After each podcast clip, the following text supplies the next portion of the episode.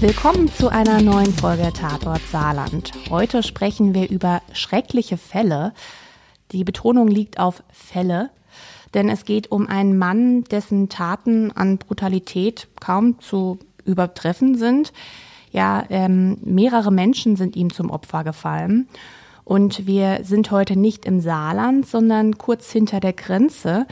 Und ich spreche heute mit SZ-Reporterin Hélène Mayasson.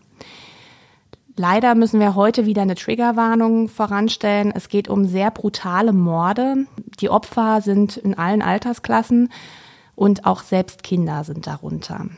Hélène, was für einen Fall hast du denn uns heute mitgebracht? Heute beschäftigen wir uns mit Francis Olm. Der kommt aus Lothringen und er ist ein der bekanntesten Serienmörder in Frankreich.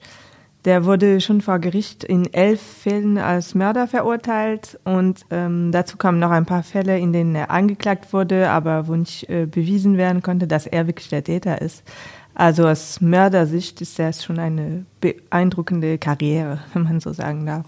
Ja, wie du sagst, dieser Mann hat etliche Menschen auf dem Gewissen, eine brutale Verbrecherkarriere. Du bist selbst Französin. Bist du so auf den Fall gestoßen oder wie kam es überhaupt, dass du dich mit dem Fall beschäftigt hast? Äh, der ist in Frankreich wirklich sehr bekannt. Also ähm, dadurch, dass er schon so oft vor Gericht stand, äh, hat man den auch immer wieder im Fernsehen gesehen. Äh, war mir aber äh, nicht klar, äh, dass er aus äh, Lothringen kommt und zwar direkt hier hinter der Grenze bei Metz. Und als ich das erfahren habe, fand ich das interessant für uns dann auch als Grenzgebiet sozusagen. Er gilt also als einer der gefährlichsten Serienmörder Frankreichs, hast du gesagt. Was hat er denn getan? Ähm, also das Problem bei ihm war, dass er halt sehr unterschiedlich agiert hat. Also der war sehr unberechenbar und äh, egal ob wie er die Leute getötet hat, wa was er für Leute getötet hat, man könnte einfach so sozusagen sein Zufallsopfer werden, wenn man ihm einfach nur auf einer Straße begegnet ist. Äh, insofern machte ihn das ganz besonders gefährlich. Mhm. Und in welcher Zeit befinden wir uns da? Wann hat er da gemordet? Also sein erster Mord äh, begann er 1984 und dann äh, acht Jahre lang hat er gemordet. Wow, okay. Wie ist denn dieser Serienmörder überhaupt aufgewachsen? Du hast gesagt, er stammt aus Lothringen. Hast du da irgendwelche Informationen? Also seine Kindheit war wirklich alles anderes als rosig. Sein Vater war ein Alkoholiker, der ihn immer wieder geschlagen und eingesperrt hat. Ähm, wichtig zu erwähnen wäre auch, dass er an einer äh, Chromosomenstörung leidet. Also der hat einen weiblichen Chromosomen zu viel sozusagen, was so eine Art Mangel an Testosteron hervorbringt. Und er hat zum Beispiel eine sehr helle Stimme und kein, kein Bart oder so. Also da hatte schon diese Störung und dazu auch noch einen niedrigen äh, IQ. Allerdings wurde er mittlerweile von sehr, sehr vielen äh, psychiatrischen Gutachtern von allen verschiedenen Gerichten untersucht und alle haben ihn für schuldfähig erklärt. Also niedrigen IQ, aber der ist nicht schuldunfähig gewesen. Mhm. Gab es denn dann schon früh Anzeichen, dass er irgendwann straffällig werden würde?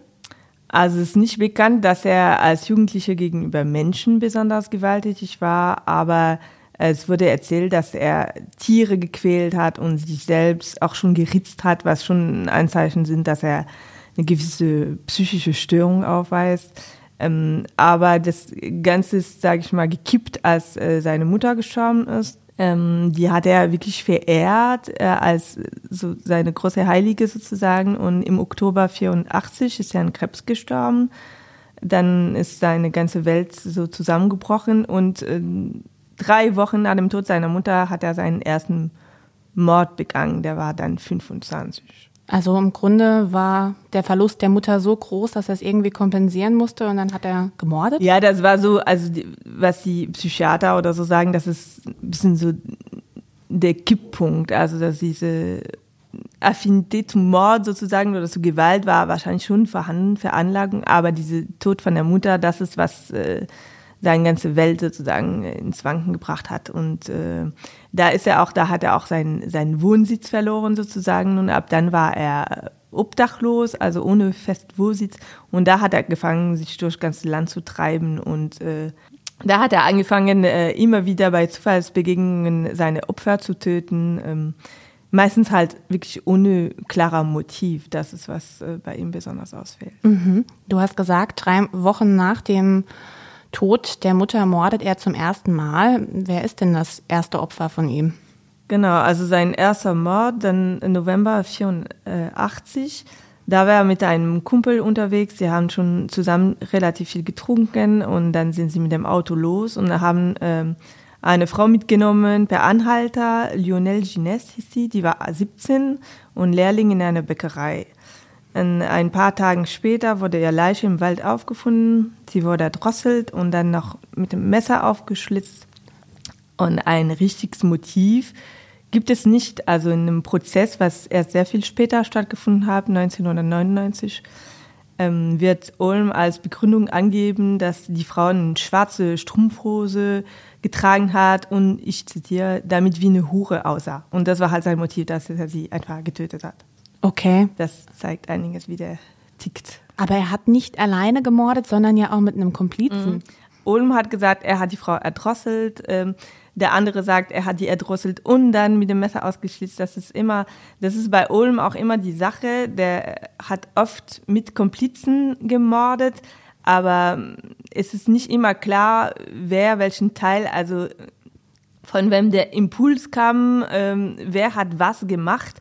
Auf jeden Fall war Holm halt immer die treibende Kraft, aber das ist nicht immer klar, hat der andere nur zugeschaut oder hat er auch mitgemordet oder nur die Frau angegriffen, aber hat Ulm dann den letzten ähm, den Todesstoß sozusagen gegeben. Das äh, lässt sich nach so langer Zeit schwer sagen. Ne? Mhm, aber trotzdem fragt man sich ja, wie findet der denn immer wieder Komplizen? Ich meine, es ist ja nicht immer der, derselbe, der mit ihm mordet. Nee, nee, das sind immer unterschiedlichen. Also das ist halt, manchmal sind das ähm, einfach Leute, mit denen er sich die ganze Zeit betrunken hat. Manchmal ist es Leute, die er in obdachlosen Notunterkünfte ähm, gefunden hat.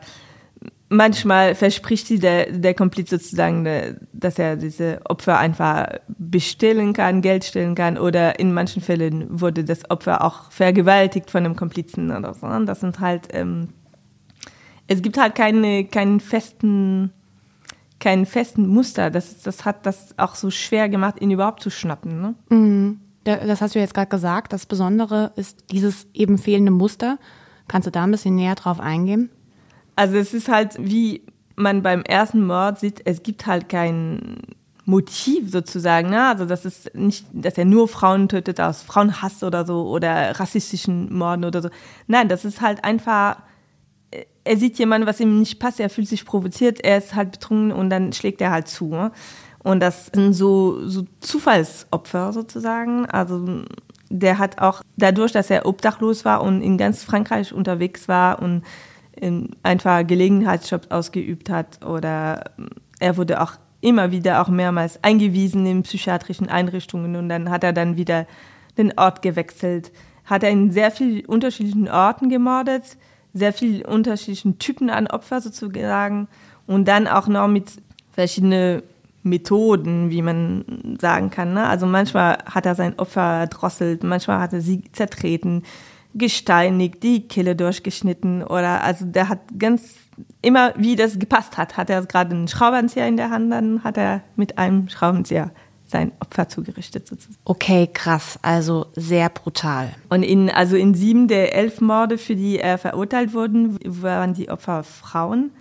Aber der hat auch Männer getötet, Frauen, Kinder. Das ist halt sein jüngstes Opfer ist äh, erst sieben Jahre alt und das älteste 86. Also also Opfer konnte wirklich jeder werden, Alter, Nationalität, Geschlecht, komplett egal. Und eben auch das Motiv war immer unterschiedlich, oft gar nicht begreifbar. Wie oft hat er denn gemordet?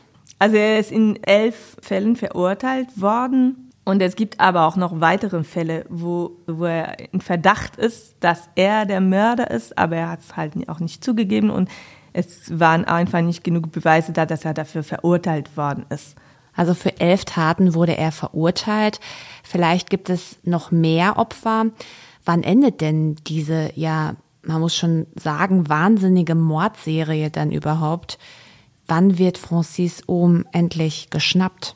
Also das letzte, was so bekannt ist sozusagen, da hat er eine Krankenpflegerin äh, am Strand in der Bretagne, also ganz andere Ecke, ermordet und Da hat er das aber mit einem anderen zusammen gemacht und diese Komplizen zum ersten Mal hat er mit jemandem sozusagen mitgemordet, der ihn verraten hat und er zur Polizei gegangen ist. Und aus diesem Grund wurde er dann geschnappt. Okay, und so hat die Polizei dann überhaupt erst ihn in Verbindung mit den ganzen anderen ja. Morden. Das war halt so, dass er in diesem Fall, also als die Leiche von der Frau äh, gefunden wurde, wurde er erstmal ganz am Anfang als Zeuge vernommen aber dann wieder freigelassen und irgendwann haben sie, hat den Komplize ausgepackt sozusagen und sie haben ihn dann auch verhaftet für diesen Fall. Aber dann hat ein Polizist äh, angefangen, die Orte und die Zeiten, an denen sich ähm, in den Städten aufgehalten hat, mit einer Liste von ungelösten Mordfällen zu vergleichen. Und nach und nach wurden dann die entsprechenden Verfahren immer wieder aufgenommen, wenn klar war, okay, der war da, genau in diesem Ort, in dieser Zeit und es gibt auch einige Beweise, die das führen können. Dann wurde er immer wieder vernommen. In manchen Fällen hat er das auch direkt zugegeben, in manchen Fällen nicht. Okay, aber da gibt es jetzt auch kein Muster, dass er manche Taten einfach geleugnet hat, obwohl er sie begangen nee, hat? Nee, es gibt auch, also in Vernehmungen beschreibt er zum Beispiel, Szenen von einem bestimmten Mord, aber sagt, es wäre woanders passiert. Also das ist sehr schwierig, ihn irgendwie zu überführen. Ähm, das ist halt zum Beispiel was mit dem Fall in, in Montigny-les-Metz, in diesem Doppelkindermord sozusagen. Er hat diese Szene in einem Verhör beschrieben, aber er hat gesagt, das wäre das gar nicht in Metz gewesen und es wäre gar nicht diese Kinder gewesen. Dabei war das genau die gleiche Tatortszene. Also. Oh, okay. Also er wusste dann tatsächlich selbst fast nicht mehr, wo er gemordet hat. Ja, das ist die Frage, ob er das selber nicht mehr weiß oder ob er das extra so beschreibt. Also das ist schon eine komplizierte Persönlichkeit und das ist jemand, der gerne die Kontrolle hat über seine Geschichte sozusagen. Und das könnte natürlich auch sein, dass es seine Art ist, die Ermittler ein bisschen an die Nase rumzuführen. Ne? Mhm. Du hast über den Ohm einen Artikel geschrieben und verwendest diesen Namen krimineller Backpacker. Ist das tatsächlich damals normal gewesen, dass man ihn so genannt hat oder woher kommt dieser Name? Ja, dieser Name äh, kam, als er immer wieder in mehreren Mordfällen immer wieder in Verbindung gebracht wurde, die sich wirklich überall in Frankreich abspielen. Also der ist da nicht nur in seiner Heimat da in, in Grand Est geblieben, sondern er war auch in der Bretagne, der war auch bei Avignon in Südfrankreich. Der hatte gar keinen Wohnsitz. Das heißt, er ist immer hat er irgendjemanden gefunden, der irgendwo hingefahren ist, dann hat er gesagt, ja, der steigt ins Auto mit und pff, da steigt er wieder aus, wo der ist und hält sich da eine Woche da und dann, es gibt gar keine Spur von ihm wirklich, okay, der ist hingegangen zum Arbeiten um jemanden zu besuchen. Nee, das war einfach immer nur Zufall, je nachdem, wo er schlafen könnte, je nachdem, wo er in welche Bar wenn getroffen hat und mitgetrunken hat. Deswegen, der hat selbst keinen Führerschein. Das heißt, er ist immer mitgefahren mit Leuten sozusagen per Anhalter oder einfach äh, so von Bekannten mitgenommen worden und immer mit halt seiner Tasche dabei, äh, seinen einzigen persönlichen Sachen und äh, deshalb kam dieser Spitzname. Also lag es denn dann eben daran, dass er ähm, viel unterwegs war, dass die Polizei ihn nicht handfest machen konnte oder woran lag das denn? Also ich glaube, das ist wirklich diese Verbindung an unterschiedlichen Orten, unterschiedlichen Opfertypen, unterschiedlichen Art zu morden und keine Motive. Und das macht das alles für einen Serienmörder sehr untypisch. Deswegen wurden immer diese Fehler für einzelne Fehler genommen und nicht miteinander in Verbindung gebracht, weil es gab wirklich keine Anhaltspunkte, was die miteinander verbunden hat. Und deswegen standen diese Morde einfach erstmal für sich, bis dieser eine Polizist angefangen hat, wirklich wie er wo sein Leben verbracht hat, mit diese ungeklärten Fällen dann zu vergleichen und dann ziemlich viel Übereinstimmung gefunden hat. Ähm, du hast ja gesagt, es gab ein psychiatrisches Gutachten vor Gericht. Ist das dann nicht für die Psychiater da schräg gewesen, dass er eben nicht dieses Muster hat wie ein Serienmörder? Wie haben die das denn beschrieben? Also wirklich schlussendlich erklären kann man das nicht. Also das ist, das liegt auf jeden Fall eine psychische Störung vor. Aber also die Gründe, die er selber angibt, warum er Leute gemördet hat, ja, der hat mir einen Stein geworfen, der hat mich provoziert oder ja, die hat diese Strumpfhose getragen, sie sah einfach wie eine Hure aus. Also es sind halt irrationelle Gründe und wirklich erklären kann man das nicht. Äh, was nur klar ist, dass es, wenn jemand so handelt, lässt sich das wahrscheinlich nicht heilen oder äh, therapieren. Du hast eben nur ganz kurz von diesem Doppelmord an zwei Kindern 1986 gesprochen, der von Ohm begangen wurde. Er hat die zwei achtjährigen Jungen übel zugerichtet. Er hat die Köpfe der Kinder mit Steinen zertrümmert. Aber für diese Tat war ja eigentlich schon ein vermeintlicher Mörder gefunden. Ja, genau. Also dieses äh, Mordes passierte 1986 in Montigny-les-Metz, das ist ein Vorort von Metz. Da waren zwei Kinder, die waren äh, jeweils acht Jahre alt und haben in der Nähe von der Bahnstrecke gespielt und wurden dann gesteinigt. Und äh, relativ schnell nach diesem Mord wurde jemand als Täter verhaftet. Das war Patrick Diels. Der war damals 16 und machte eine Lehre als Koch und hat in der gleichen Straße gewohnt wie die zwei Jungs. Er hat auch zuerst den Mord gestanden, dieses Geständnis aber später widerrufen.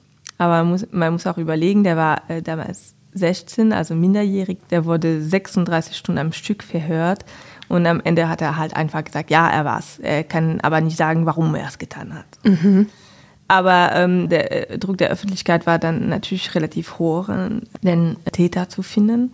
Dann kam das zum Prozess und dann nochmal in die Berufung. Und 1989 wurde er zu lebenslangen Haft verurteilt. Und er blieb da erstmal im Gefängnis. Bis die Polizei sich für die Geschichte von Ulm interessiert hat, der mittlerweile in mehreren Mordfällen geständig war, da kam Bewegung in der Sache. Und in seinen langen Verhören mit diesem Polizisten der seinen ganzen Parcours durchs ganze Land nach und nach rekonstruiert hat, hat Holm eine Szene beschrieben, die genau zu diesem Doppelmord von Montigny gepasst hat, aber ohne den Ort zu sagen. Also er hat von Kindern gesprochen, von Steine, von neben der Bahnstrecke, aber ohne irgendwas von Metz zu erwähnen. Aber die Ermittler haben dann herausgefunden, dass genau zu der Zeit Ulm 400 Meter vom Tatort entfernt gearbeitet. Und ähm, dann wurde er nochmal verhört und er hat auch gesagt, ja, er hätte diese Kinder gesehen, aber er streitet ab, der Täter zu sein. Doch diese ganzen Indizien sozusagen, also dass er auch an, zur Tatzeit am Tatort war und die Kinder gesehen hat und auch diese Mordszene relativ genau beschrieben hat, auch ohne den Ort zu sagen, das hat ausgereicht, den Zweifel an die Schuld von Patrick Dils zu bringen. Und dieser ist dann 2002 nach mehr als 15 Jahren aus dem Gefängnis freigekommen. Und dann folgt ein neues Prozess mit Holm als Angeklagter. Mhm. Es gibt leider keine neuen Beweise in dem Sinne von wirklich Kleidungsstücke oder DNA oder so, weil äh, teilweise wurde die äh, alten Beweise auch vernichtet worden, weil der Täter im Gefängnis. Also 2006 war in den ersten Ermittlungsverfahren gegen Francis Olm in der Sache. Es wurde erstmal eingestellt, aber dann haben äh, Mitinsassen von ihm auch ausgesagt, dass er ihnen gegenüber diese Morden auch gestanden hat. Dann kam er 2017 vor Gericht und wurde dann auch zu lebenslanger Haft verurteilt, auch wenn er selber immer noch die Tat abstreitet. Das Urteil wurde dann ein Jahr später in Berufung bestätigt und er ging bis zur letzten Instanz, also 2020 ähm, hat er Revision vor der Cour Cassation angelegt, ähm, wurde aber nicht stattgegeben und damit ist ähm, das Urteil jetzt rechtkräftig. Okay, das heißt, er sitzt lebenslang in Haft wegen ja. dieser Doppelmorde, aber auch. Ja, aber der sowieso, also mit allen anderen Prozessen hat er sowieso über 100 Jahre Haft zusammen. Also. Okay, ja. Er kommt nicht raus. Er kommt nicht raus. Ähm, jetzt reden wir mal über dieses Justizopfer, Patrick Dills. Der saß unschuldig im Gefängnis, 15 Jahre hast ja, also insgesamt mit U, mit U-Haft und seine Haftstrafe waren, also das waren 13 Jahre im regulären äh, Gefängnis sozusagen plus U-Haft, das mhm. waren über 15 Jahre, ja. Das war aber dann damals wahrscheinlich ein Riesenskandal, als das. Ja, absolut. Also das ist ein der größten Justizirrtümer in der äh, französischen Justiz. Das ist auch der einzige Fall, also das mir zumindest bekannt ist, wo ein Minderjähriger so unschuldig so lange im Gefängnis saß. Mhm. Weißt du, wie es dem heute geht? Hast du da irgendwelche Infos? Also als er äh, rauskam, ähm, hat er eine Entschädigung bekommen vom französischen Staat über eine Million Euro. Und ähm, soweit ich weiß, lebt er nur in Südfrankreich mit seiner Familie. 2002 hat er eine Autobiografie rausgebracht, wo er diese ganze Geschichte nochmal aus seiner Sicht erzählt. Okay. Aber der hält sich relativ äh, aus der Öffentlichkeit zurück. Kann man ja auch verstehen. Ja, allerdings. Was ist denn mit um heute? Also es gab viele Urteile wegen Mordes. Ja, ja. Also der äh, Francis Ulmes, der ist mittlerweile 64. Der sitzt im Gefängnis äh, in Enzinsheim in Elsass. Das ist ein Gefängnis in Frankreich, was zu sagen auf äh, Lang Langzeitinsassen äh, spezialisiert ist. Also fast alle Gefangenen, die dort sind, haben lebenslang bekommen und bleiben bis zum Tod, sage ich mal, dort. Aber gerade vor einer Woche habe ich gelesen, dass äh, zurzeit geprüft wird, ob er in einem anderen Mordfall auch als Täter in Frage kommt. Und, oh, okay. Äh, 1989 in Südfrankreich bei Avignon, da war ein, ein Landwirt äh, ermordet worden und er war in diesem Fall äh, verhört worden damals, hatte gestanden, aber sein Geständnis widerrufen und das Verfahren war eingestellt worden. Und jetzt habe ich gehört, dass es wieder aufgenommen wird. Also gehe ich davon aus, dass neue Elemente in der Ermittlungsarbeit aufgetaucht sind, aber da weiß ich noch nichts Genaues. Mhm. Es bleibt spannend. Okay, das heißt, er wird nie freikommen. Ist das in Frankreich so, wenn du lebenslang verurteilt wirst, bleibst du dann lebenslang? Ähm, nee, also wenn man, sag ich mal, einmal lebenslang verurteilt ist, ne, und dann ähm, gibt es natürlich äh, Möglichkeit, also es gibt, ich glaube, 18 oder 20 Jahre, die sozusagen in dem man auf jeden Fall bleibt und danach kann man sich immer wieder äh, Anträge, ob man unter guter Führung oder auf Kaution oder mit Fußfessel und so weiter und so fort. Aber in seinem Fall, also mit so vielen Verurteilungen, also in seinem Fall ist es ausgeschlossen. Vielen Dank, dass du heute uns diese vielen Informationen über diesen sehr schrecklichen Serienmörder aus Frankreich aus Lothringen erzählt hast. Ähm, Helene hat auch einen Artikel dazu geschrieben. Den finden Sie auf saarbrücker-zeitung.de und in der SZ News App. Da finden Sie noch mal mehr Informationen zu dem Fall oben. Und wenn Sie, liebe Hörerinnen und Hörer, einen Fall kennen, den wir hier auf jeden Fall mal behandeln sollten, dann melden Sie sich bei uns entweder per Mail an tatortsaarland.sz-sb.de oder per Instagram und Facebook Direktnachricht. Alles wie immer finden Sie verlinkt, auch in den Show Notes. Und in zwei Wochen gibt es dann wieder eine neue Folge Tatort Saarland. Bis dann. Sie wollen wissen, was in Ihrer Region passiert? Entdecken Sie das SZ Plus Angebot auf www.saarbrücker-zeitung.de.